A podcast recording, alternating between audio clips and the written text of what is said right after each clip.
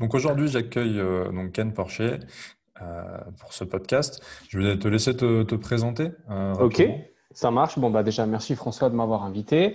donc, je m'appelle Ken Porcher, j'ai 32 ans, je suis marié, je suis à Lausanne, en Suisse, et je suis ben, personal trainer indépendant. je suis dans ma cinquième année en, tant que, en tant que personal trainer indépendant. Et avant ça, j'ai travaillé pendant trois ans comme euh, manager de club euh, fitness pour la chaîne euh, Let's Go Fitness. Voilà, en gros. Et puis, à côté de ça, en plus de mon travail de personal trainer, je suis prof, formateur chez FitzPro, qui se trouve à Versoix, qui est l'école numéro une pour la formation dans les métiers du fitness en Suisse romande. Ok, super, super, super. Bah, écoute, bienvenue, euh, bienvenue sur ce podcast. Qu'est-ce qui, euh, finalement, qu'est-ce qui, euh, qu'est-ce qui t'a poussé un petit peu à te diriger vers cette voie? Et bah, qu'est-ce qui a provoqué ces choix finalement? Quel, est le parcours qui t'a amené à choisir, à choisir ce domaine? Choisir le fitness. écoute, à la base, j'étais un, un, pratiquant assidu. J'ai eu pendant longtemps des problèmes, des problèmes de poids et puis et puis des troubles du comportement alimentaire avec, euh, principalement euh, de, des crises d'hyperphagie et puis euh, parfois des crises de boulimie. Et le fitness m'a beaucoup aidé en fait à, reprendre mon corps en main et puis à me sentir mieux, à me sentir mieux dans mon corps et dans ma tête. Et puis aux alentours de 22 ans, ben voilà, je faisais un métier qui n'avait pas spécialement de sens pour moi et je cherchais à faire quelque chose de, plus concret, avec plus de sens. Et puis, euh, j'ai cherché pendant, pendant un bon bout de temps. Et puis, un jour, on m'a suggéré, mais pourquoi est-ce que tu ne ferais pas du fitness? Tu, passes 10 heures de ta semaine à t'entraîner. Euh, quand tu en parles, euh, tu as, des étoiles dans les yeux, enfin, tu es hyper motivé, on voit que tu es passionné. Puis, j'ai dit, ah ouais, bah, pourquoi pas? Et euh, c'est comme ça, en fait, que j'ai cherché une école qui, formait au métier du fitness, que je suis tombé sur FitzPro. Et puis, c'est chez eux que j'ai fait mes formations. Donc, à la base, c'est vraiment, euh, à la base, vraiment une, passion pour l'entraînement euh, qui m'a qui m'a poussé à faire ça. Et puis, en parallèle, j'avais fait pas mal de sports de combat. J'avais donné des cours à des plus jeunes. J'avais donné des cours aux moins avancés. Puis, j'avais cette passion à transmettre. Et puis, je me suis dit, bah, pourquoi pas allier les deux Et c'est comme ça que j'ai commencé à faire mes formations euh, dans le domaine du fitness. Et puis qu'après, euh, tout s'est enchaîné. Ok, donc en fait, tu as vu que ça m'a fonctionné sur toi et, tu, euh, et puis surtout, ça tu t'es pris de passion pour le, sujet et du coup, tu t'es mis à cœur de, le transmettre. Et exactement. Alors, à la base, on dit tous la même phrase, c'est-à-dire ben, j'ai envie d'aider les autres, j'ai envie de les soutenir. Et puis, au final, maintenant que ça fait un petit moment que je fais ça, je me rends compte que de manière très, très égoïste, mais hyper réaliste, la première personne que j'aide en aidant les autres, c'est moi-même. En fait, faire du bien aux autres à travers le coaching, euh, en, les, en, les, accompagnant et en les aidant à atteindre leurs objectifs, euh, ben, ça m'aide moi-même en fait. Donc euh, voilà, je le, fais, je le fais pour les autres, mais je le fais aussi pour moi-même. Une sorte de thérapie. ouais, exactement. C'est c'est une forme de thérapie. Je, je grandis en, accompagnant euh, les autres euh, dans leur processus et c'est hyper épanouissant. Et du coup, bah, quels sont, quels sont tes, quelle est un peu ta boîte à outils pour bah, justement pour aider tes clients à atteindre leurs objectifs et, voilà, on va dire quelles sont mhm. les, les, clés de les clés de on va dire les outils principaux que tu utilises. Ok. Euh, bon, moi, je suis, un, je suis un grand fan de musculation euh, que je pourrais appeler traditionnelle. C'est-à-dire, euh, bah voilà, dans, dans, mon studio de coaching, j'ai des barres olympiques, j'ai des haltères, j'ai des kettlebells, j'ai des disques. j'ai un peu de petit matériel, mais c'est vrai que moi, je suis un, je suis un grand passionné de musculation traditionnelle. Et puis, euh, du coup, euh, ben, je fais faire à mes clients, tous mes clients font à peu près la même chose dans le sens où euh, ils font tous des squats, ils font tous, ils font tous des tractions, ils font tous des pompes, ils font tous des fentes, ils font les, les, les, les mouvements basiques qu'on va retrouver en, musculation. Par contre, bah, à chaque fois, j'ai à cœur, bien évidemment, d'adapter chaque pattern de mouvement au, au, client que j'ai en face de moi, à sa condition physique, à ce qu'il est capable de réaliser à l'instant T. Et donc voilà, ma boîte à outils, en fait, elle est, elle, est, elle est à la fois simple et à la fois complexe, dans le sens où c'est simple parce que chaque client dans une séance d'entraînement va réaliser les cinq principaux patterns de mouvement. Et puis, euh, et puis après, par la suite, là où ça devient plus complexe, c'est euh, de prendre une personne qui a euh, une condition physique, qui a un passé médical ou un passé sportif, et puis de dire, bon, bah voilà, pour cette personne-là, quelle est la meilleure version du squat que je vais pouvoir lui faire réaliser, tout en parallèle en essayant de mettre en place des remédiations qui vont nous permettre euh, dans un laps de temps qui va principalement dépendre du client et de son niveau, euh, lui permettre de réaliser ben voilà, un squat à amplitude complète. Ok, super. Mais en euh, termes de, en termes de voilà d'outils, c'est ça. Après, là où j'essaie vraiment de, travailler avec mes clients, c'est sur l'aspect psychologique, c'est-à-dire quand tu as quelqu'un qui arrive en face de toi, qui est en, très fort surpoids, ou qui est euh, très déconditionné, euh, savoir qu'est-ce qui l'a amené à être dans cette situation-là. Et ça, j'essaie de vraiment travailler avec mes clients là-dessus. D'accord, donc ce n'est pas uniquement un coaching qui, qui, est basé uniquement sur le sport, c'est aussi euh, un coaching où tu vas également chercher les, on va dire, plus au plus profond de tes clients pour voir quels sont les blocages et qu'est-ce qui, Qu'est-ce qui, comment dire, qu'est-ce qui les a menés à avoir ce type de ces routines-là et ces, ces Exactement.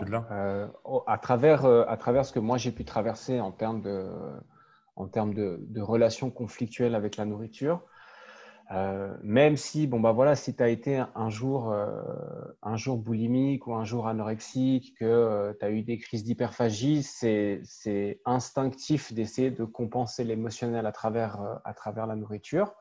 Mais euh, avec le temps, j'ai réussi en fait à comprendre pourquoi est-ce que j'avais mis en place euh, euh, ces, compensations. Et aujourd'hui, quand je me retrouve dans une situation qui est stressante ou qui est angoissante, dans laquelle de prime abord j'aurais l'instinct d'aller me d'aller décompenser à travers, à travers la nourriture, j'arrive à ne plus le faire parce que je sais de où ça vient. Eh bien, je réalise qu'en fait, j'ai réalisé, euh, mais ça a pris un petit peu de temps, j'ai réalisé qu'en fait, une personne qui va venir vers moi et qui est en très fort surpoids, pour prendre cet exemple-là, euh, qui est en très fort surpoids ou qui a, euh, qui a des problèmes de santé, ben, c'est qu'à un moment donné, il s'est passé quelque chose dans sa vie qui a fait qu'elle décompense à travers la nourriture, qu'elle décompense à travers l'alcool. et, et même si je mets en place une structure d'entraînement qualitative, si on ne va pas régler le fond du problème, bah, en fait, on règle le problème qu'en surface. Et quand tout va bien, bah, voilà, il n'y a pas de problème. Et quand la personne se retrouve dans le creux de la vague, ou à un moment donné où elle a un coup dur, ben, les vieux démons reviennent. Donc, moi, je mets vraiment, j'essaye en tout cas, hein, autant, autant que je puisse le faire, dans la limite de mes compétences, parce que je ne suis pas psychologue, euh, mais j'essaie d'intervenir là-dessus et puis de, travailler sur euh, la partie euh, psychologique et mentale. D'accord, donc ta vision du, coaching sportif ne s'arrête pas vraiment, vraiment pas uniquement au sport, mais c'est une approche aussi mentale ou voire psychologique. Voilà, psychologique. moi j'aime bien, le, j'aime, bien le terme holistique, même si, même si aujourd'hui ben voilà, on utilise le terme holistique un peu dans tous les sens. Euh, mais, voilà, pour moi, le corps et l'esprit sont de toute façon intimement liés et ils travaillent ensemble. Euh, tu es obligé, en tout cas selon ma perception du coaching, avec bien sûr les qualités humaines de chaque coach, coach hein, parce que peut-être que, que pas tous les coachs arrivent à faire ça, ou peut-être que pas tous les coachs ont envie de faire ça. Mais, euh, mais moi, c'est quelque chose que j'apprécie et je pense que c'est quelque chose que mes, clients apprécient dans le travail qu'on fait ensemble c'est euh, voilà, euh, comment on va chercher en fait à, potentialiser euh, au maximum ton état d'esprit pour que tu sois fort, pas seulement dans ton corps, mais aussi dans ta tête. Bien sûr. Et que ça, peut-être aussi que ça dure sur le long terme, parce qu'effectivement, le but quand on prend un coach sportif, c'est pas uniquement d'être performant sur trois mois, d'avoir des résultats sur trois mois, c'est d'être sur le long terme en bonne santé. Exactement. Alors, en tout cas, et ça, c'est un truc avec lequel euh, moi, j'ai euh, aucune gêne. Si un client vient vers moi et me dit Bon, bah voilà, Ken, j'aimerais travailler avec toi, euh, j'aimerais perdre 10 kilos pour dans un mois, bah, je lui dis Écoute, je comprends ton objectif. Oui, c'est possible. Selon moi, ça va être réalisé dans des mauvaises conditions. Donc, ce que je te propose, ben voilà, c'est de perdre, je sais pas moi, un kilo par mois sur les dix prochains mois. Et puis, si le client ne veut pas, ben, malheureusement, je lui explique que euh, moi, mon rôle, c'est d'adapter ma méthodologie de travail euh, au client, mais ça ne veut pas dire que je fais tout et n'importe quoi simplement parce que le client va me payer. Donc, euh, à ce client-là, je lui réponds, bah, va chercher un autre coach, moi, je ne ferai pas ça. D'accord, tu n'es pas uniquement, on va dire, un, prestataire qui fait une prestation, tu as aussi le rôle de conseil où tu vas, tu vas, voilà, tu vas conseiller les gens sur la, bonne stratégie pour, euh, enfin en tout cas au moins sur la durée. Pour, euh, Exactement. C'est pour moi toute structure qui doit être, euh, qui doit être mise en place pour l'atteinte d'un objectif doit de toute façon s'imbriquer sur le long terme et ne peut pas être vue de manière, de manière, enfin sur le, sur le court terme, pardon. Donc non, j'essaie vraiment de, faire comprendre aux gens que pour faire des changements, il faut les faire euh, petit à petit euh, pour que ça tienne en fait sur le long terme. D'accord, oui, d'y aller euh, étape par étape et de ne bah, pas, brûler les étapes. Exactement, parce que et puis ça, ça je l'ai testé sur moi-même hein. quand j'étais j'étais en fort surpoids. Au plus lourd, j'ai pesé j'ai pesé 98 kilos. puis je suis pas très grand, hein. je fais 1m75, donc ça fait une, jolie petite boule. Euh, ben voilà, j'ai essayé, hein, tout, j'ai essayé plein de, plein de régimes différents. J'ai perdu des, euh, des 7 kilos en une semaine, mais derrière, ben, derrière tu reprends. Et puis c'est encore plus dur la fois suivante. Donc voilà, c'est, et puis c'est stressant et c'est frustrant et c'est énervant. Donc euh, non, non, j'essaie vraiment de mettre en, place des choses qui, qui tiennent sur le long terme et qui vont permettre aux gens de, de réussir à faire ces changements sans que la situation devienne stressante sans qu'ils soient obligés de se renfermer sur eux-mêmes, sans qu'ils soient obligés de, ouais, de, de, se mettre dans le mal. Alors, je leur demande de toute façon hein, de faire des efforts, mais, euh, mais jamais au détriment d'une qualité de vie euh, qui, est, euh, bah, qui est qualitative. Oui, c'est atteindre leur résultat, mais tout en prenant du plaisir quand même. Exactement. Il faut aimer le processus parce que sinon, on n'arrive pas à avancer. Enjoy the process. exactement, enjoy the process, c'est exactement ça. Ok. Et euh, si tu devais, si moi aujourd'hui je veux me remettre en forme, ce serait quoi mhm. les trois clés que tu me, bah, que tu me donnerais pour, euh, pour me remettre en forme? Enfin, que tu me donnerais, ou qu'est-ce que tu me mhm. conseillerais En tout cas, les trois clés euh, pour me remettre en forme aujourd'hui bah, si je viens te voir C'est particulier parce que pour toi, ça va être, euh, ça va être euh, trois clés euh, spécifiques. Pour quelqu'un d'autre, ça va être trois autres clés parce qu'en fait, ça dépend à chaque fois de, ça dépend à chaque fois de la problématique de la personne, de, de ce qu'elle fait, de comment elle voit les choses, de, de plein de. Ouais, on, on peut hein, généraliser de manière, de manière globale c'est-à-dire bah, forcément améliorer son alimentation, mais ça ne veut pas forcément dire euh, euh, tout changer. C'est, euh, bah, je te donne un exemple. J'ai quelqu'un qui vient vers moi qui est en surcharge pondérale et qui me dit voilà, je mange deux plaques de chocolat tous les soirs. Je ne vais jamais lui dire écoute, à partir de demain, tu arrêtes de manger tes deux plaques de chocolat. je vais lui dire écoute, voilà, à partir de demain, au lieu de manger deux plaques de chocolat, tu n'en mangeras plus qu'une et demie. Et puis, dans deux mois, eh bien, tu n'en mangeras plus qu'une. Et puis, dans quatre mois, une demi. Et puis, à la fin, on arrivera sur, je sais pas, trois carrés de chocolat. Donc, euh, de toute façon, il y a une part de, une part de rééquilibrage alimentaire.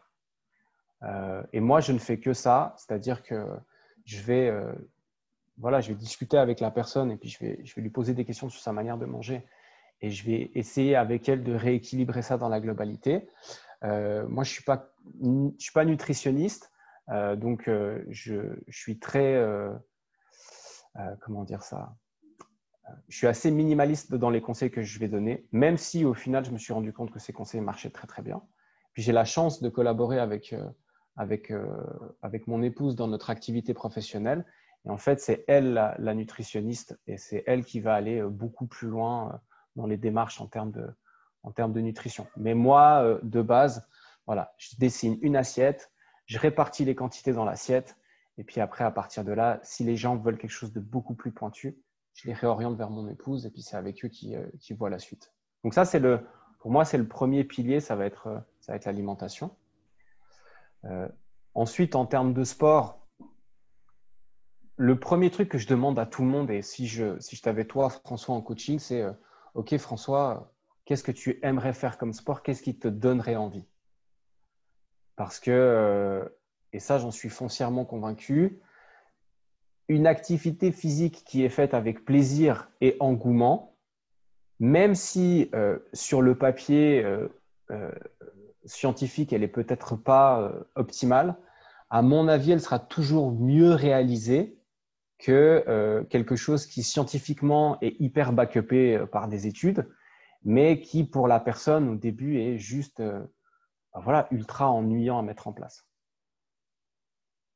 Donc ça, c'est voilà. Après, bien évidemment, euh, il y a des activités physiques qui marchent mieux, il y a certaines méthodologies d'entraînement qui marchent mieux, mais au, de prime abord, c'est, euh, bah voilà, si tu me dis, bah, écoute Ken, moi j'aime bien, voilà, j'aime bien danser, j'aime bien m'éclater, bah, bah, écoute, va faire deux cours de Zumba par semaine, tu fais une fois du renforcement musculaire, puis au début, on va commencer comme ça. Mais je trouve, euh, je trouve important de d'abord aller chercher ce que la personne a envie de faire ou ce qu'elle aimerait faire. Et typiquement, dans les services que moi je propose à mes clients, et en général ça marche assez bien, c'est que euh, j'ai fait pendant longtemps des sports de combat.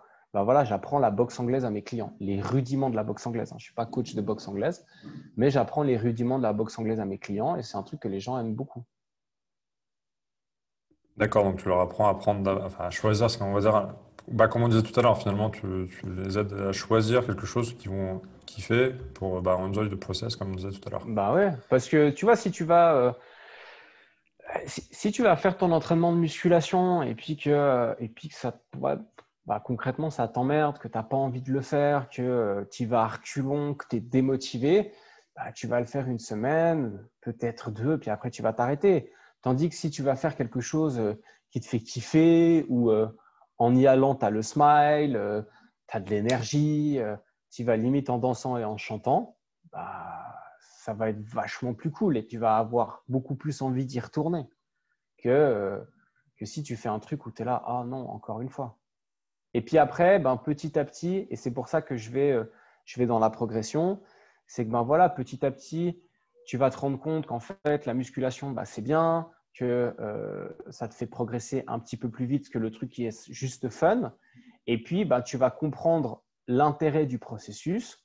Et puis, l'objectif final, bah, c'est ce qu'on disait euh, il y a cinq minutes, c'est enjoy the process. Donc, euh, une fois que tu as compris l'intérêt du processus, tu, tu vois que tu as un retour sur investissement, même si au départ, l'investissement, il n'est pas spécialement funky. Bah, moi, moi, si à la fin, tu viens et tu me dis, bah, je suis passé de de deux cours de Zumba à, un entraînement de musculation à trois entraînements de musculation et un cours de Zumba, ben, pour moi, j'ai gagné. Même si ce n'est pas super rentable pour les profs de Zumba, je suis désolé pour ça. Donc, première clé, euh, nutrition. Et deuxième clé, euh, plaisir par le sport. Enfin, le sport par le plaisir, les deux. Sport par le plaisir. Et puis, euh, et puis la troisième clé qui, au final, pourrait être placé en première clé. Hein. Euh, euh, c'est l'aspect euh, développement personnel, l'aspect développement personnel, l'aspect travail sur le mindset. Bah, avec, avec mon épouse Denise, on a ouvert notre, notre studio de coaching. On l'a appelé le studio sport, nutrition, mindset. Et on essaie vraiment de, de, de, travailler sur ces trois piliers-là. Et puis, ben, au niveau du mindset, ça va être ben voilà, euh, qu'est-ce que tu, comment est ta routine, qu'est-ce que tu fais, est-ce que tu lis, euh, est-ce que, euh, je ne sais pas, des, trucs des fois qui sont tout bêtes, hein, mais quel est le contenu de ton feed Instagram? Et puis, ben, tu réalises que certaines personnes, elles sont mal dans leur peau, mais parce que, ben voilà, dans leur feed Instagram, elles voient que des gens beaux avec des shapes incroyables, qui ont l'air tout le temps happy, euh, qui ont l'air d'avoir une vie où tout se passe bien. Et puis, ben, moi, je me pose avec, euh, avec, mes, avec mes clients et puis, bon, bah, viens, je vais t'expliquer en fait que derrière Instagram, parce que les gens ne s'en rendent pas forcément compte, mais que derrière Instagram, il y a Photoshop, que derrière Instagram, bah, les gens montrent que, que ce qu'ils ont réellement envie de montrer. Et, voilà. Puis après, sur le, sur le développement personnel, c'est bon, bah, si tu passes, je sais pas moi, deux heures et demie de ta soirée à regarder les anges de la télé-réalité, bon, bah, peut-être qu'au lieu de passer deux heures et demie à regarder ça, qui est selon moi vraiment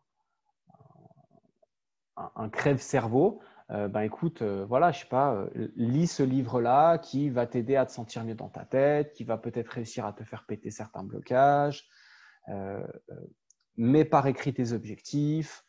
Le matin, quand tu te lèves, essaye de ne pas toucher ton téléphone pendant les 30 premières minutes de ta journée essaye de faire quelque chose de nouveau, de constructif qui est bien pour toi, fais de la visualisation, fais de la méditation. Bref, j'essaie en fait de donner un, maximum d'outils aux, gens aux gens avec qui je travaille. Ok, donc d'abord, euh, dis-moi ce que tu consommes, je te dirai qui tu es en termes de contenu sur euh, Internet et la télé, et puis ensuite euh, les outils pour, bah, pour avoir l'état d'esprit nécessaire pour, pour, atteindre ses objectifs et les maintenir. Bien sûr, parce que parce que c'est pas évident, parce que et parce que de nouveau, hein, c'est ce que c'est ce que je disais avant, quand, quand tout va bien, ben, on a tous un mental de guerrier. et puis, ben, quand tout va mal, c'est là où tu vois si ton mental de guerrier il est il est, euh, il est en téflon ou, euh, ou s'il est en argile et puis qui, qui s'effrite euh, à la moindre secousse. Et, et, je me rends compte, et ça, j'essaie vraiment de l'implémenter et, j'en parle, que ce soit à mes clients, que ce soit à donc des clients que j'ai en coaching sportif, que ce soit à des, à des, à des coachs que j'ai en, en, suivi quand ils ont fini leur formation, parce que je fais aussi ce qu'on pourrait appeler du mentorship. C'est-à-dire, bah, tu es un jeune coach, moi je te partage mon expérience et j'en parle aussi à mes élèves euh, en formation que j'ai par l'intermédiaire de l'école, de FitzPro. Bon, bah voilà, euh, ok, vous êtes tous motivés. Bah oui, parce que vous êtes au début, parce que tout est beau, tout est joli. Mais l'état d'esprit fort, il faut l'avoir quand, bah voilà, quand, euh, quand tu es dans le dur. Et, et c'est vrai que je me rends compte qu'on a, on a tous, enfin, comme dit Mike Tyson, euh, on a tous un plan dans la tête jusqu'à ce qu'on prenne une grosse baigne en pleine face. Et à ce moment-là, bah, on se rend compte que c'est là où il faut avoir le mental, de, faut avoir le mental fort. Ça me, ça, me, ça me, parle beaucoup ce que tu dis, puisqu'effectivement, euh, de mon côté aussi, en tant qu'organisme de formation pour coach sportif, euh, on mhm. a effectivement ce même dilemme, c'est-à-dire qu'effectivement, au début, beaucoup de motivation, et effectivement, des fois, voilà, qu'on parle de certains outils, qu'on met en place certaines actions, certains process, eh ben, c'est pas forcément facile, il faut sortir de sa zone de confort. Et c'est vrai que c'est dans ces cas-là qu'effectivement, euh, bon, moi, je c'est pas du tout mon métier, et je, c'est pour ça que je, je, procède juste à une initiation à effectivement mhm. ce qu'est les affirmations positives, la méditation, etc. C'est juste une initiation pour que les gens après aillent s'intéresser au sujet plus en profondeur. Mais c'est vrai que mhm. du coup, je retrouve effectivement ce, ce même euh, ce même point, effectivement, à mon niveau, sur, euh, sur des coachings qui ont pourtant euh, aucun rapport avec le sport ou la compétition, mais c'est vrai que c'est business, donc euh, c'est quand même bah, sortir de sa zone de confort pour aller chercher des résultats. Quoi. Tout à fait. Alors, bon, moi, je préfère utiliser, mais ça, c'est appréciation personnelle, et j'ai eu le débat hier avec un élève. mais je préfère utiliser le terme d'élargir sa zone de confort qui passe par un moment d'inconfort. mais comme ça, j'ai l'impression de gagner du territoire euh, plutôt que de, sortir de ma zone. Euh, mais au final, on, dit la même chose euh, sur le fond, c'est juste que sur la forme, ça change. Mais moi, je vois, ben voilà, en tant, que, en tant que coach, quand tu te lances, tu es obnubilé par le coaching parce que bah, c'est ta passion, parce que c'est ce qui te fait vibrer. Et puis, tu réalises vite que quand tu es indépendant, bah, en fait, tu intervertis sur ta tête plein de casquettes. Alors, tu as la casquette du technicien, mais bon, tu dois aussi faire du marketing, tu dois aussi gérer ton business. Euh, ensuite, euh, quand tu commences à avoir, euh, ben voilà, que ton activité, elle fonctionne, elle fonctionne bien parce que tu as appris à faire, à faire de la vente, ben, tu as de l'argent qui, qui, commence à, un peu s'accumuler. Bon, bah, qu'est-ce que je fais de mon argent? Et là, tu réalises que l'école, elle n'a absolument pas mis en toi une éducation financière. Donc, il faut apprendre. Et au final, ce que je fais avec mes clients, c'est ce que j'ai fait en amont sur moi, c'est-à-dire, bon, bah voilà, prendre, prendre le temps d'apprendre et de m'éduquer pour pouvoir performer sur un peu un maximum de terrains qui, qui, me, sont, qui me sont rentables. Et puis, bah, c'est vrai qu'à un moment donné, quand tu as fait une journée, tu as fait ton premier coaching à 6h30 le matin, tu as fini le dernier, c'était 18h30, tu as aligné 12 heures non-stop, et puis tu rentres le soir et tu dis oh, j'ai envie de me foutre devant la télé et puis regarder un truc juste histoire de débrancher. Et là, tu te dis bon,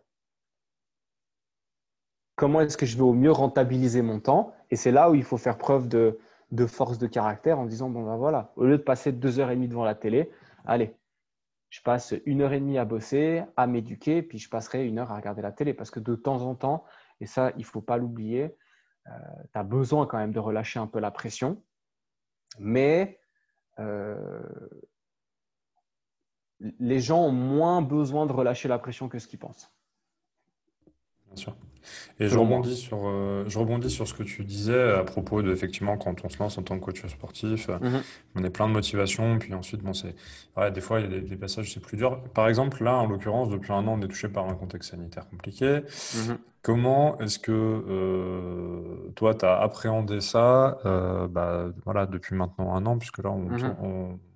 on, enregistre ce podcast le 8 mars 2021, ça fait donc un an qu'on est dans ce contexte. Comment est-ce que tu as appréhendé ça euh, bah voilà, On rebondit sur le fait que bah, voilà, mmh. quand on se lance, on est plein de motivation. Mais par exemple, quand on a un événement qui arrive comme ce qui nous arrive actuellement, on n'y est jamais préparé. Donc, comment appréhender ça? Comment toi, en tout cas, tu l'as mmh. appréhendé? Euh, ah, Bon, bah, forcément, à l'annonce du confinement, euh, j'ai pris une gifle monstrueuse, mais, mais comme tout le monde, dans le sens où bah, bon, bah, ton activité professionnelle, elle va s'arrêter. Euh, j'ai vite relativisé ça. Euh, alors, pour ma part, euh, le premier confinement donc, en Suisse qui a duré depuis mi-mars 2020 jusqu'à fin avril 2020, fin mai, je ne sais plus. Mais non, ça a duré un mois et demi ou deux mois. enfin bref, ouais, pendant, ce temps-là, moi j'ai super bien vécu le truc, dans le sens où ça faisait deux ans que je n'avais pas pris de vacances. Euh, ma femme, à l'époque, euh, était en, reconversion professionnelle dans le domaine du fitness et de la nutrition. Et avant ça, elle travaillait dans la restauration. Donc, on ne se voyait pas souvent à cause ben, de nos horaires qui étaient, euh, très différents les uns des autres. On ne se voyait pas souvent. moi, ça faisait plus de deux ans que je n'avais pas pris de vacances, qu'on n'avait pas pris de vacances. Euh, et, c'est vrai que bah, le premier confinement, au final, j'ai vite, euh, vite accepté le fait, OK, bon, bah, ma foi, pendant euh, ce laps de temps-là, je ne peux pas travailler. j'ai de l'argent de côté. On a pu toucher, on a pu toucher des, indemnités de, nos caisses, de nos caisses AVS. Donc voilà, j'ai pris du temps, on a pris du temps pour nous. ça m'a permis de, euh, voilà, de m'entraîner dehors, euh, de lire. Donc j'ai fait, j'ai fait plein de choses. On m'a rangé la maison. Donc c'était une période qui était au final, euh, hormis le fait qu'on ne pouvait pas voir nos amis et notre famille, ce n'était pas une période qui était si désagréable que ça. à l'époque, je travaillais en collaboration avec Let's Go Fitness, c'est-à-dire que je n'avais pas encore ma structure d'entraînement. Je sous-louais, je payais chaque mois un loyer à Let's Go Fitness pour coacher dans leur salle les fitness sont fermés, notre loyer s'est arrêté. Euh, voilà. Pendant les deux, trois premières semaines, je suis resté tranquille à la maison. Puis après, j'ai commencé à aller dehors avec mes clients parce qu'il faisait un peu plus beau. Et franchement, c'était euh, assez, assez agréable. C'était assez agréable. Et puis après, il y a eu la, réouverture. Donc là, on a, pu, on a pu recommencer à bosser. Mais euh, cette réouverture a été compliquée pour moi parce que mes clients ont pris un peu de peine à, à revenir. Certains ils ne voulaient plus aller en salle de fitness. Mais pour les quelques-uns qui allaient en salle de fitness, bah, j'étais obligé de recommencer à payer mon loyer. Donc, euh, cette, période post-confinement, pour moi, a été plus stressante que le confinement à proprement parler. Et puis, ben voilà, hein, ça, ça a duré, euh, ça a duré jusqu'en, jusqu'à fin août. Fin août, j'ai quitté euh, la chaîne Let's Go Fitness pour ouvrir mon studio avec, avec ma femme. Et puis, et puis là, ben voilà, les gens ont commencé à venir, euh, ça allait bien. En novembre, on a dû fermer deux semaines parce que euh, le canton de Vaud, euh, dans lequel on réside, a décidé de, fermer les infrastructures sportives. on a été fermé pendant deux semaines. là, j'allais un peu dehors avec les gens, mais ben voilà, c'était compliqué. ensuite, on a réouvert. On a bossé jusqu'à nous jusqu'à mi-décembre. On a décidé de prendre deux semaines de vacances. Et puis, quand on a voulu reprendre en janvier, et ben là, de nouveau, c'était fermé. En fait, on est fermé depuis, depuis janvier. alors, on a le droit, en fait, en Suisse et sur le canton de Vaud, on a le droit d'entraîner les jeunes de moins de 16 ans et 16 ans, y compris à l'intérieur. J'ai de la chance, j'ai euh, quelques clients qui, sont, qui ont moins de 16 ans. Donc, j'ai pu continuer à travailler avec eux. Et puis, sinon, bah, je vais dehors. Je vais dehors avec les gens, mais c'est vrai qu'en janvier jusqu'à mi-février, c'était complexe parce que euh, bah, parce qu'il faisait super froid. Donc, euh, voilà. Par contre, là où, là où moi je suis, euh, je suis content, c'est que ben, j'ai mon, job de formateur et j'ai mon job de formateur et avec lequel ben, voilà, ça, l'école fonctionne bien et l'école a bien fonctionné, a repris un fonctionnement normal euh, depuis, euh, ça faisait quoi, avril, mai, depuis juin 2020. Donc voilà, ça a été plus ou moins bien de ce point de vue-là. D'accord, mais en tout cas, le, premier confinement, tu as vraiment vu ça comme une opportunité, enfin, tu y as trouvé une opportunité, quoi. Ouais, j'y ai trouvé une opportunité. Euh, j'ai commencé, euh, donc moi j'ai une page Instagram hein, sur laquelle j'ai pas beaucoup de followers. Hein. ils, sont, euh, ils sont 1140, quelque chose comme ça. Mais jusqu'au confinement, j'avais jamais pris la parole en fait sur, sur les réseaux sociaux. Et puis, et puis bah, je me suis dit en fait, ce premier confinement va être pour moi l'occasion de m'entraîner à parler devant mon téléphone. Parce que j'ai aucune, aucun problème à parler avec un nouveau client, j'ai aucun problème à parler devant une classe de 5, 10, 20, 30, 40, 50, 60 élèves. J'aurais aucun problème.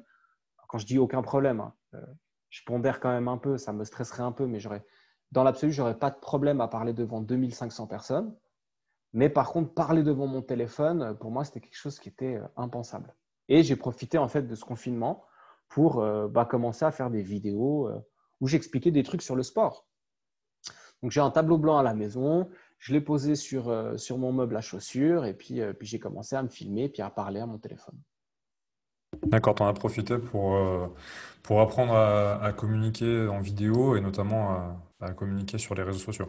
Ouais, exactement. J'en ai profité pour apprendre à faire ça, j'en ai profité pour, pour passer un peu plus de temps à lire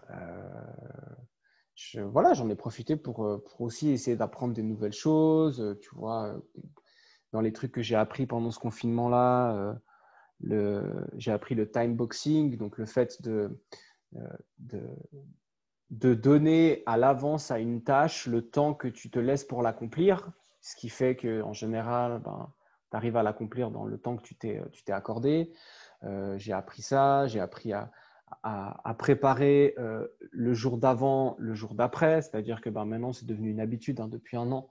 Euh, tous les jours, je prépare ma journée du lendemain. Comme ça, le lendemain matin, quand je me réveille, je suis déjà prêt à, mettre ça en place. C'est à ce moment-là que j'ai arrêté d'utiliser mon téléphone pendant les 30 premières minutes de ma journée. Enfin, pendant le confinement, c'était pendant la première heure et demie de ma journée. Quand tu recommences à bosser, c'est un peu plus compliqué de ne pas toucher ton téléphone pendant une heure et demie au moment où tu te lèves. Mais, euh, mais voilà, j'ai appris à faire, à faire toutes ces choses-là. Et euh, une année après, je me rends compte que c'est des choses qui fonctionnent. Tu vois, les, les cinq minutes de visualisation que tu fais tous les matins, euh, le fait de réécrire les mêmes choses tous les matins. Même si au début, tu dis, ouais, mais en fait, je suis en train de pédaler dans le vide, bah, je me suis rendu compte avec un an de recul que c'est des choses qui fonctionnent très, très bien. Ah bah, je suis content de te l'entendre dire, parce que moi, je ne le fais pas faire pour rien. Mais... ouais, ouais, non, mais c'est euh, des choses qui fonctionnent très, très bien, en tout cas sur moi. Et euh, au final, ben, tu, réalises quand tu commences à lire euh, ben voilà, hein, différents auteurs. Euh, typiquement, le fait d'écrire ses objectifs tous les matins, c'est un truc que j'ai lu dans un, dans un livre qui s'appelle Quand Obsession rime avec passion de Grant Cardone, qui est un, un, businessman de l'immobilier aux États-Unis. Alors après, voilà, on aime ou on n'aime pas le personnage, qui est un peu space, cela dit en passant, mais mais, mais, voilà, tu, tu, lis ça. Moi, j'applique pas ces trucs au, domaine de l'immobilier parce que c'est pas mon job. Mais euh, je, prends des choses qui sont intéressantes et puis j'essaie de les appliquer, de les transformer à, à ma manière de faire. C'est super intéressant parce que tu as vraiment profité de, bah d'une période compliquée pour la transformer en opportunité. Tu as travaillé sur, à la fois sur toi, ton développement personnel et à la fois sur le développement de ton business finalement. Ben, moi, je suis assez partisan euh, de euh, fais ce que tu peux faire au moment où tu peux le faire et fais du mieux avec ce que tu as à disposition. C'est-à-dire que typiquement, quand, un client vient vers moi euh, avec un air dépité et puis il me dit Ouais, mais tu sais, j'ai que 20 minutes par jour pour m'entraîner, alors du coup, je fais pas. Ben, je dis bah, Écoute, on va mettre en place une structure d'entraînement qui va faire que tu vas t'entraîner 20 minutes tous les jours. Donc, moi, je suis toujours partisan du euh, fais ce que tu peux faire, ce sera toujours mieux que de rien faire. Et euh, dans cette période justement de confinement, plutôt que de m'apitoyer sur mon sort et puis de commencer à, voilà, à, être dans le mal et à me mettre dans le mal alors que ma situation personnelle euh, ne le demandait pas, ben voilà, j'ai préféré prendre ça du bon côté. Alors j'aurais été, j'aurais été restaurateur, euh, patron de bar ou patron de boîte de nuit, je n'ose même pas imaginer ce que ça aurait pu être. Mais moi, dans ma situation euh, à ce moment-là, j'avais euh, aucune raison de m'apitoyer sur mon sort. Donc, plutôt que de faire la pleurniche, j'ai préféré aller de l'avant. Relativiser et, s'adapter. Relativiser et aller de l'avant. Voilà. Dans ma situation, en tout cas, ça n'aurait pas été. Ça aurait pas été utile. Après, je pondère ça toujours et j'explique bien, c'est dans ma situation, tenons compte euh, du fait que mon activité professionnelle avait bien marché les années d'avant, j'avais de l'argent de côté euh, pour voir venir au cas où. Euh, j'ai quand même touché des indemnités, même si elles n'étaient pas faramineuses. Ça a permis, alors pas de gagner bien évidemment ce que j'aurais gagné normalement, mais de pas non plus me retrouver dans une situation complètement catastrophique. Donc non, non, c'était voilà, moralement c'était dur, mais ce premier confinement, au final, euh, est plutôt bien passé. Par la suite, par contre, euh, c'est plutôt les injustices, enfin selon moi, hein, ce que j'interprète comme étant des injustices, avec lesquelles j'ai eu plus de peine à dealer et euh, au final que j'ai vraiment dû, dont j'ai vraiment dû faire abstraction pour continuer à rester psychologiquement positif. Et par injustice, j'entends, ben voilà, nous les coachs sportifs, on ne peut pas travailler en intérieur, mais par contre, tu peux aller te faire épiler les sourcils. Euh, tu peux, si tu es une femme, tu peux aller te faire épiler le maillot. Euh, les coiffeurs peuvent travailler, et je suis très content pour eux. Hein. La, femme de mon meilleur ami euh, que je connais depuis, que j'ai 16 ans, elle est, indépendante, elle a son propre salon de coiffure. Je suis très contente qu'elle puisse travailler. Ce n'est pas, pas la faute des coiffeurs, mais à un moment donné, quand tu es coiffeur ou quand tu es esthéticienne, et que tu épiles les sourcils de ta cliente ou de ton client, en termes de proximité physique, tu es beaucoup plus proche que moi qui suis à 1m50 en train de te dire fais attention quand tu fais ton squat que tes genoux rentrent pas à l'intérieur. Et c'est vrai que ça, euh, pendant le, confinement de novembre, quand on nous a dit non mais les coachs sportifs, vous pouvez pas travailler, j'avais envie, de tout casser parce que j'étais là, mais attends, euh, moi je peux pas bosser, mais une prostituée, elle peut travailler. elle est où la logique? Euh, et, c'est vrai que ça, j'ai eu un peu plus de peine. Et puis en fait, la logique, euh, elle est toute simple.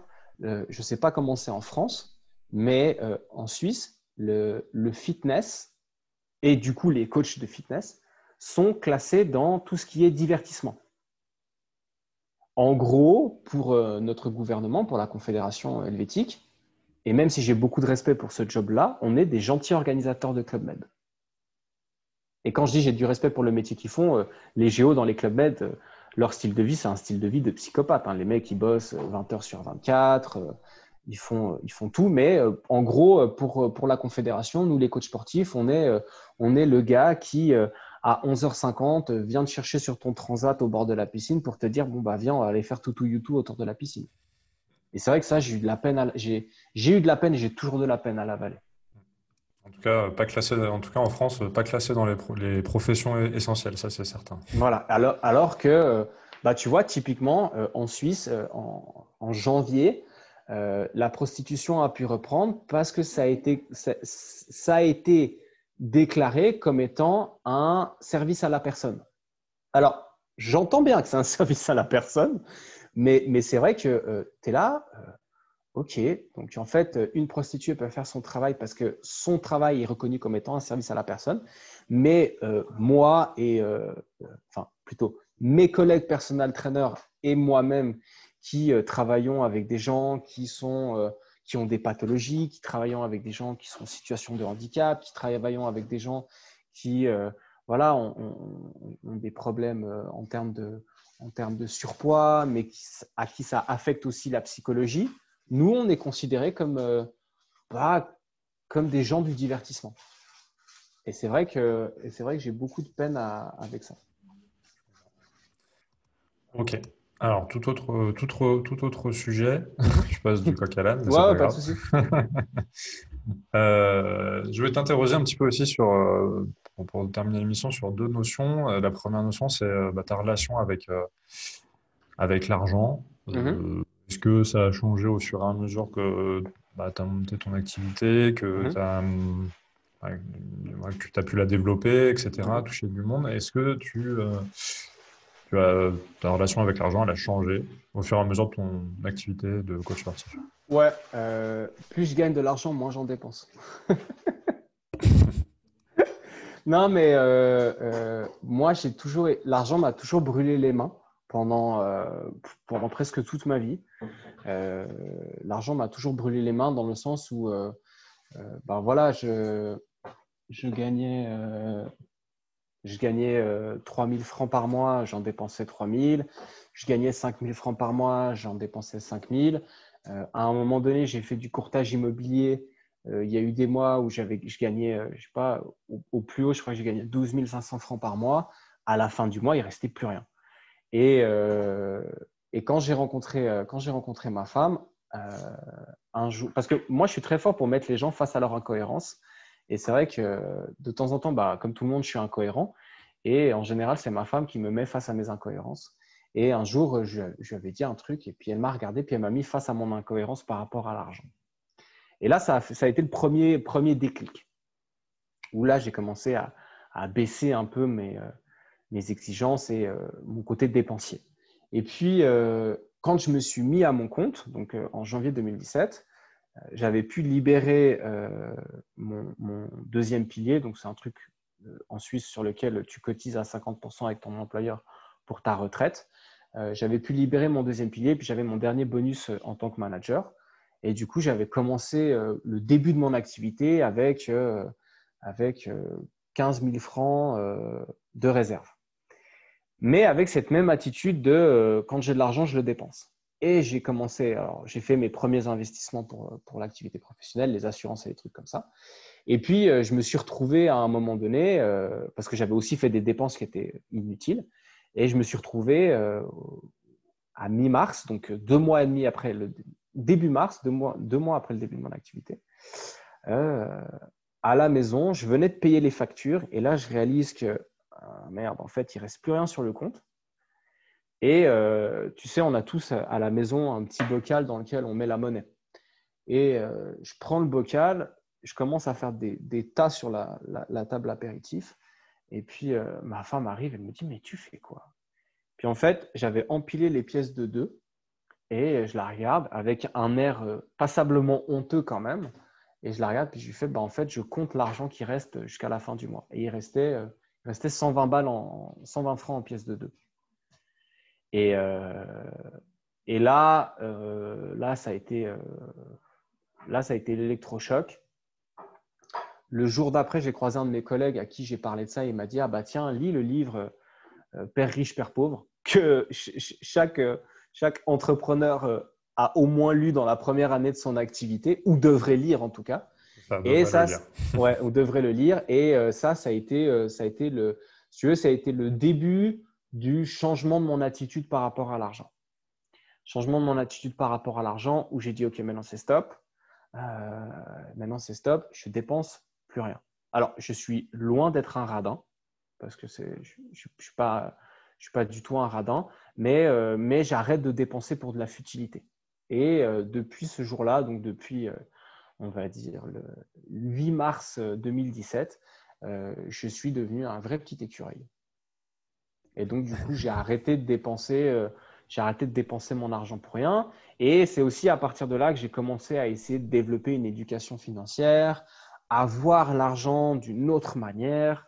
Euh, c'est aussi à ce moment-là que j'ai réalisé que ben, le fait d'être indépendant voulait aussi dire que je devais penser à payer les factures à la fin du mois, mais aussi à, bah, préparer ma retraite, à aussi prévoir au cas où je touche du bois, il m'arrive un truc, et puis ben, pendant un certain temps, je ne peux pas travailler. Euh, ben voilà, avec, ma femme, on aimerait avoir des enfants, à dire, bon, ben voilà, si un jour on a des enfants, euh, comment est-ce qu'on va s'en sortir financièrement? Et, c'est à ce moment-là que j'ai commencé à développer cette, intelligence financière, en lisant, en discutant avec, euh, avec des gens que j'ai dans mon entourage qui ont, réussi selon mes standards. Enfin bref, j'ai commencé à cultiver ça. Et, euh, et, puis ça a eu des impacts qui, étaient très positifs, hein, parce que quand on a ouvert notre studio de coaching, ben, en fait, euh, j'ai pu investir l'argent pour le matériel sans avoir besoin d'aller toquer à la porte d'une banque en disant bon bah faites-moi un prêt. Donc, donc non non ça a été ça a été un gros électrochoc mais pour le mieux. Et c'est vrai que pour, te dire, alors c'est complètement anecdotique, anecdotique pardon, et, ça peut paraître bête, mais le dernier truc futile que j'ai acheté, c'est euh, l'année passée, c'est la Nintendo Switch. Parce que, euh, bah parce que je suis un gamer, j'adore jouer. Et euh, le dernier truc futile que j'ai acheté, c'est la Nintendo Switch. Je pense qu'il m'a fallu un mois et demi pour me décider à l'acheter. Jusqu'au jour où, en fait, la FNAC m'a envoyé un mail en disant Ah, bah tenez, il y a, je sais plus, 10 ou 15% sur la Nintendo Switch, que je me suis dit Allez. Mais quand je suis allé acheter cette Nintendo Switch, François, j'ai eu l'impression de faire, euh, de faire la dépense de la décennie. C'était, euh, c'était hallucinant. Et, et ouais, non, mais c'était ça en fait. C'est le, voilà. Et maintenant, bah, je me suis fixé. je me suis fixé une règle, enfin, je m'en suis fixé plusieurs par rapport aux dépenses. C'est bah déjà, je, dépense jamais. Euh, enfin, si tu veux, je veux toujours avoir un montant fixe sur mon compte qui doit, euh, doit pas varier. C'est-à-dire qu'il doit y avoir ce montant-là qui va assurer au cas où il y a un problème pour, euh, pour un mois ou deux. Ça, c'est le premier truc. dans ce laps de temps où j'ai fait mon éducation financière, j'ai entendu une phrase de Jay-Z que je trouve super qui est si tu peux pas te l'acheter deux fois, tu peux pas te l'offrir. et en fait, ben voilà. Et quand maintenant je dois acheter quelque chose, la première question que je me, je me, pose, c'est est-ce que ça t'est vraiment utile? Et à ce moment-là, ça fait. Mais quand je dis vraiment utile, c'est vraiment utile. Et ça, ça fait le tri. Euh, et puis le deuxième truc, c'est OK, et si tu t'achètes ça, est-ce que ça va te. Euh, est-ce que tu vas avoir un retour sur investissement? Et typiquement, bah, si en général je réponds non à ces deux questions, euh, bah, j'achète pas. Et puis, euh, et là, typiquement, le dernier, dernier gros investissement entre guillemets que j'ai fait, c'est un nouvel ordinateur, un appareil photo caméra 4, 4K euh, pour faire des vidéos un peu plus professionnelles, les micros pour la prise de son, les lumières pour, pour l'éclairage. Mais voilà, en général, je, je fais passer mes achats à travers ces, à travers ces, deux, ces deux barrières, avec quand même un effet négatif. Et ça, malheureusement, c'est ma femme qui en pâtit le plus c'est que je ne m'achète jamais d'habits. Et je porte les mêmes trucs encore et encore et encore et encore et encore depuis, euh, depuis un petit moment. Et ça, c'est vrai que. le même reproche. ah, tu as le même reproche? Bon, bah, alors. madame. ok, alors Mais euh, en final, quand j'en discute avec mes collègues qui ont la même mentalité que moi, euh, on a tous le même reproche, en fait. Ok, donc bah, super. Du coup, oui, au gré durant ton, ton, ton aventure entrepreneuriale, si mhm. je peux dire ça, on, euh, as développé une enfin, tu t'es forgé une éducation financière aussi euh, euh, en parallèle. Mhm. J'ai énormément travaillé sur, bah, avant tout sur mes qualités de coach. Enfin, je peux pas dire avant tout parce que je, pense que c'est un tout et que, et que tout, a une importance et que tout se rejoint. Mais euh, j'ai essayé autant que faire se peut de développer mes connaissances et mes qualités en tant que coach. Je pense que objectivement, je suis un meilleur coach aujourd'hui que je l'étais il, y a, il y a 4 ans en arrière, en 2017. J'ai essayé aussi de développer mes qualités de formateur euh, pour l'école, euh, parce que ben voilà, c'est un, gros partenaire professionnel. En plus de ça, il y a un côté sentimental parce que aujourd'hui, je suis formateur pour l'école dans laquelle j'ai moi-même fait mes formations pour rentrer dans le monde du fitness. Donc, ça, a un, sens particulier pour moi. Euh, j'ai énormément travaillé sur mon développement personnel et sur, bah voilà, sur ma programmation psychologique pour réussir à, à, rester positif même quand je suis dans le creux de la vague. Et puis, ben, en parallèle, j'ai dû, j'ai dû me créer une éducation financière que malheureusement, l'école ne t'apprend pas. Donc, ouais, j'ai travaillé sur, j'ai travaillé sur beaucoup de choses. Et c'est aussi pour ça qu'aujourd'hui, je fais, je fais du mentorship avec, avec les coachs parce qu'au final, ben, je réalise que quand tu es indépendant, et au final, le mentorship que je fais avec les, avec les coachs, je pourrais le faire avec plus ou moins n'importe quel entrepreneur, parce que les règles qui sont justes pour développer une, une, activité de coach et euh, un, état d'esprit d'entrepreneur, elles sont, elles, elles, sont vraies que tu fasses au final, que ton activité professionnelle, ce soit du coaching, euh, euh, de, je sais pas moi, du courtage immobilier ou n'importe quelle activité professionnelle. C'est vrai, mais je te rejoins quand même sur le fait que, en tout cas moi à titre personnel, c'est vrai que je me suis jamais autant, euh, j'ai jamais autant travaillé sur moi que depuis que je suis entrepreneur, parce que finalement, surtout quand tu te lances, ton business dépend unique, repose uniquement sur ta personne, donc euh, mhm. donc développer ton business revient à développer ta personne, quoi. Donc exactement. Et, et ça, c'est malheureusement en fait Enfin, malheureusement. Ouais, malheureusement, ce que les, euh, ce que les jeunes coachs comprennent, euh, comprennent pas, si on veut parler, euh, on veut parler des coachs, mais et c'est la discussion parce que j'ai eu un module de formation là ce week-end, samedi, sur le business du personal trainer. business du personal trainer, où je leur ai dit bon, bah voilà, je vais vous envoyer une présentation PowerPoint ultra formelle avec bon, voilà, les, trucs de base que vous allez devoir faire. Mais maintenant, j'aimerais qu'on ait une conversation tous ensemble euh, et là, je pose la question à tout le monde. Je dis, OK, mais par jour, combien de temps est-ce que vous prenez à vous améliorer en tant que coach? Et puis là, tu as des gens qui te disent, ouais, ben, je, m'entraîne une heure et demie par jour. Alors oui, quand tu es coach, c'est important de t'entraîner. Mais ça, ça rentre pas dans le, temps que tu mets pour t'améliorer en tant que coach. Ah ouais, mais tu sais, je prépare beaucoup de temps à préparer mes repas. Oui, c'est bien parce que tu vas pouvoir conseiller tes clients. Mais ça ne répond pas toujours à ma question.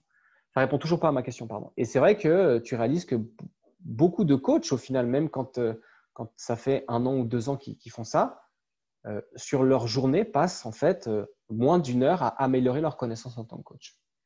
Et, et c'est là où moi je dis, ben non, ça marche pas. Parce qu'en fait, pour moi, et c'est là où j'explique ma, ma, vision et mon état d'esprit, pour moi, mon but, c'est pas d'avoir plus de clients, mais c'est d'avoir un tarif horaire qui va aller en augmentant. C'est ça qui, moi, m'intéresse. Bon, bah, comment est-ce que je fais? Alors, en parallèle, si je peux avoir aussi plus de clients, c'est bien. Mais au final, si je peux gagner plus en travaillant les mêmes heures ou en travaillant moins, je suis preneur. Comment est-ce que tu fais ça? Eh bien, en devenant un expert dans ton domaine. Comment est-ce que tu deviens un expert dans ton domaine? Ben, En étudiant sur ce domaine-là. Et donc, euh, c'est pour ça que quand moi, je discute avec les, avec les coachs, qui démarrent ou qui ne démarrent pas, hein, ben, je dis, OK, combien est-ce que de temps tu passes dans ta journée? Et quand je discute avec, euh, avec euh, ben voilà, euh, mes collègues qui sont soit au même niveau professionnel que moi, soit plus avancés, ou même avec d'autres entrepreneurs qui réussissent bien, eh ben, tu réalises qu'en fait, ces personnes-là qui performent dans leur domaine respectif passent en moyenne par jour de 1 à 4 heures à travailler sur l'amélioration de leurs connaissances, en dehors de leur travail à proprement parler. Et je rebondis du coup avec ce que tu euh, ce que es en train de dire. Du coup, euh, ça c'est toutes des clés pour, euh, pour être successful. Et c'est quoi ta définition finalement d'être bah, ta définition de succès? Alors, pour moi, le succès, c'est en aucun cas un point fixe. c'est c'est un, un, état d'esprit, c'est un mindset, dans le sens où moi, je fais souvent l'analogie avec la musculation. Bon, bah, à un moment donné, tu es arrivé à faire, euh, je sais pas moi, une répétition à 100 kg développé couché, bah, tu vas pas t'arrêter là. Soit tu vas chercher à faire plus de répétitions avec 100 kg développé couché, soit tu vas chercher à augmenter ton poids sur une répétition au développé couché. Euh, donc pour moi, en fait, la, définition de la réussite, c'est euh, que la réussite n'est pas un, point fixe, mais que c'est un état d'esprit et que au final, c'est une, manière de vivre. Ça devient un peu une, vouloir réussir doit pas se caractériser par ah tiens j'ai atteint euh, j'ai atteint je suis parti du point A et je suis arrivé jusqu'au point B.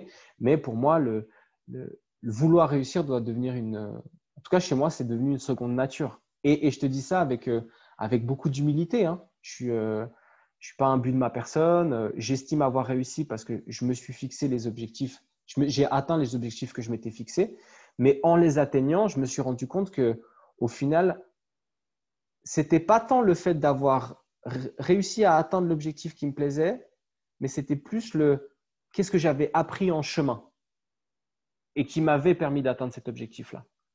Parce que, euh, tu vois, quand on, parle de, monétiser ses connaissances, et je trouve que c'est super important, euh, tu peux pas monétiser le Ah, euh, coucou, j'ai réussi. Mais tu peux monétiser le J'ai fait ça et ça pour réussir. Maintenant, on va s'asseoir à une table et puis on va voir comment est-ce que ce qui a fonctionné pour moi peut être transformé et adapté à une autre personne pour que cette personne-là réussisse. Mais là, être, être successful, c'est euh, c'est un mindset et c'est un truc qui. Euh, bah, c'est ce qu'on a dit, en fait, je crois, dans les cinq premières minutes de notre conversation, c'est qu'il faut aimer le processus. Euh, il faut aimer le processus et ça, ça t'amène sur le, voilà, ça t'amène sur le long terme et au final, au final, bah, tu, tu, tu, tu, grandis avec ça. Mais moi, mon objectif final, c'est la liberté financière. Et pour moi, la liberté financière, c'est peut-être ce qui va caractériser le plus ma, ma définition de la réussite, c'est avoir assez d'argent pour pas avoir besoin de s'en préoccuper. Je veux pas, euh, veux pas une Bentley, euh, je veux pas euh, une montre à, 150 000, je veux pas un yacht, je veux pas une maison de 1000 mètres carrés, mais je veux que si un jour on a des enfants avec ma femme et puis que notre, notre garçon il doit se faire poser un appareil dentaire, je sois pas là en train de me dire ah mon, mon, Dieu mais comment on va faire et tout. Non, bon bah il faut un appareil dentaire, on paye l'appareil dentaire, c'est pas un problème. Et et pour moi si je devais définir la réussite, c'est à un moment donné arriver à la liberté financière qui pour moi se définit par avoir assez d'argent pour pas avoir besoin d'y penser, tout en maintenant un style de vie qui est euh, bah voilà qui est celui que j'ai aujourd'hui. Je suis pas sûr que si j'avais euh, j'avais 10 euh, millions sur mon compte, j'irais m'acheter des habits Versace. Je pense que je, ah, garderais le même jeans euh, déchiré que j'ai déjà maintenant. Quoi. Quelqu'un qui approuve derrière. Hein ouais, ma femme approuve. mais non, je pense qu'elle voudra quand même que j'ai m'acheter des nouveaux habits. Mais, euh, mais, mais, par contre, c'est. Euh, voilà, c'est. et c'est ce que j'essaie en fait de. et là, je, je, je, le fais principalement avec les élèves que j'ai en formation et avec les, les coachs que j'ai en mentorship. Mais, euh, mais c'est ça, en fait. C'est, euh, ouais, prends-toi, bien sûr, réfléchis à combien tu veux gagner. Mais au final, ce qui est important, c'est pas tellement l'argent qui rentre, c'est surtout l'argent qui sort. Et tu te rends compte qu'on est tellement des paniers percés où en fait l'argent sort de partout, mais parce qu'on s'en rend même pas compte. Euh, que, que, voilà, c'est un, un, truc sur lequel tu dois travailler avec les gens. Et ça revient sur l'aspect psychologique dont, dont, je te parlais au début. C'est qu'à un moment donné, si tu es mal dans ta peau et que tu essaies de combler ce mal-être comme moi je l'ai fait à travers à travers la nourriture, mais que tu essaies de le combler en t'achetant quelque chose, en achetant un bien matériel, ben, au final, tu es, en train de, en train de remplir un vase, euh, un vase dont l'eau sort de l'autre côté. Et, euh, et, ça, c'est vrai que les gens s'en rendent pas forcément compte. Et c'est là où moi, j'essaie d'intervenir avec, avec le développement personnel. Et puis comme et puis c'est une des règles de base dans, l'éducation financière, bah, notamment je crois que c'est dit dans le livre de Robert Kiyosaki, c'est effectivement que pour mesurer la richesse de quelqu'un, il ne faut pas voir combien il gagne, mais voir ce qui lui reste à la fin du mois. Exactement. Et mais, mais j'ai eu, euh, j'ai eu, des, euh, j'ai eu des jeunes en formation, et quand je dis des jeunes, c'était euh, là, j'y s'échelonnais de, de, 15 à, de 15 à 20 ans, et j'ai écrit sur le tableau, j'ai écrit Monsieur A gagne 10 000 francs par mois. Monsieur A dépense 10 000 francs par mois, à la fin du mois, il en reste zéro. Et à côté, j'ai mis Monsieur B gagne 4 000 francs par mois. Monsieur B dépense 3 000 francs par mois, à la fin du mois, il reste à Monsieur B 1000 francs. Qui est le plus riche? Bon, bah, sur la classe entière, 85% de la classe a levé la main et a dit bah, c'est Monsieur A qui est le plus riche. Et puis, euh, 10% euh, restants, ils n'avaient pas d'avis, tu voyais qu'ils étaient en train de réfléchir.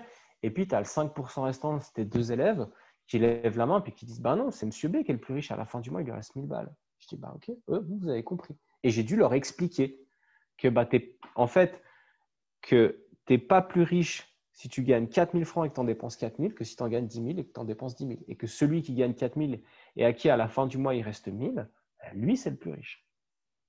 Mais euh, voilà. Et le problème, c'est que, alors je ne sais pas comment ça se passe en France, mais en Suisse, euh, tout a été tellement bien fait pour que les gens, voilà, c'est euh, vous inquiétez pas, on va prendre soin de vous quand vous êtes vieux. Puis comme on va prendre soin de vous quand vous serez vieux, bah, en attendant, l'argent que vous avez, bah, allez, dépensez-le. Mais euh, je veux dire, quand moi j'atteindrai l'âge de la retraite, je pense que je vais me retrouver avec, avec une AVS, une assurance vieillesse qui va être, qui va être quasiment inexistante. Donc, comme personne ne va penser à moi, je pense à moi maintenant. Et ça, ça passe par l'éducation financière. C'est clair, c'est bien dit. Ok, bon, bah écoute, euh, merci pour, euh, pour toutes euh, ces réponses inspirantes. Est-ce que, Avec plaisir. où est-ce qu'on peut trouver tes, bah, tes, comment dire, je vais mettre les liens, je mettrai les liens mhm. euh, sous, la vidéo ou selon sur quelle plateforme euh, les gens regardent. Mais si, euh, si on est coach sportif, où est-ce qu'on peut trouver les infos pour ton mentorat? Si on est un particulier, où est-ce qu'on peut te trouver pour, bah, pour se remettre en forme Alors, pour, pour l'instant, pour l'instant, et ça c'est vrai que pour, pour, le coup, moi je suis, je suis très bon vendeur, mais je suis pas très fort en marketing. J'ai un site internet, j'ai un site internet qui s'appelle kenporcher.ch. Sur lequel il y a mes coordonnées. Et en fait, euh, tout le monde passe par là. Euh, tout le monde passe par là pour chercher mes coordonnées. Sinon, bah, j'ai ma page Instagram, Ken Porchet aussi, qui après renvoie sur la page de notre, de notre studio de coaching. Mais voilà, principalement, principalement c'est ça. C'est ça. Puis j'ai mon adresse mail sur laquelle les gens peuvent m'écrire, qui fait toujours bien rire les gens parce que c'est bonjour.kenporchet.ch. Euh, mais voilà, en général, les, gens me contactent euh, par ça. C'est vrai que, et c'était l'optique euh, de l'achat de la caméra, caméra photo-vidéo, c'était de développer vraiment cette activité sur, sur les réseaux sociaux et puis aller plus en avant avec le site internet et tout ce qui est tout ce qui est marketing digital avec lesquels ben voilà, on a tous nos qualités, on a tous nos faiblesses. Et c'est vrai que ça, c'est un truc avec lequel je suis pas très fort et que je dois aussi améliorer. Et ça, c'est bien parce qu'au final, on a toujours du, toujours du taf à faire.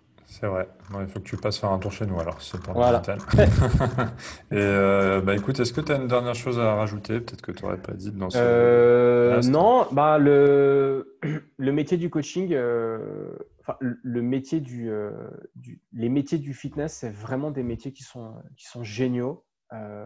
moi, j'ai j'ai décollé 40 cm au-dessus du sol quand j'ai commencé à me former dans ce domaine-là. Et là, on va arriver à euh, bah, presque 8 ans, euh, ça fera 8 ans à la fin de l'année. J'ai toujours pas réatterri, je suis toujours 40 cm au-dessus du sol. Euh, donc voilà, les gens qui ont envie de se former dans ce milieu-là, faites-le, mais faites-le bien. Il y a une phrase que je sors tout le temps en formation parce que je suis aussi un grand fan de films de super-héros, mais c'est comprendre que en tant que coach, on a de grands pouvoirs.